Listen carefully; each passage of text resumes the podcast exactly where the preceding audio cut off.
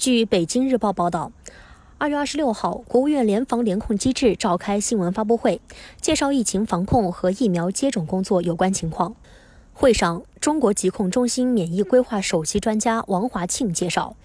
在续冠疫苗启动之前，已经完成了加强免疫，也就是用相同技术路线的疫苗完成了加强免疫的群体。根据目前规定，后续不用再进行续冠免疫了。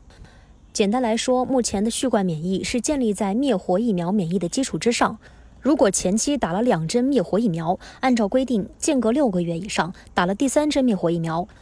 这种情况下采用的是用相同技术路线的加强，后续不需要采用续冠免疫来进行加强。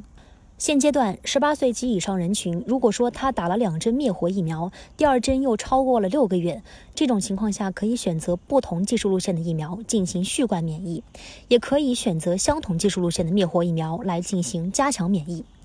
感谢收听羊城晚报广东头条，我是主播张静怡。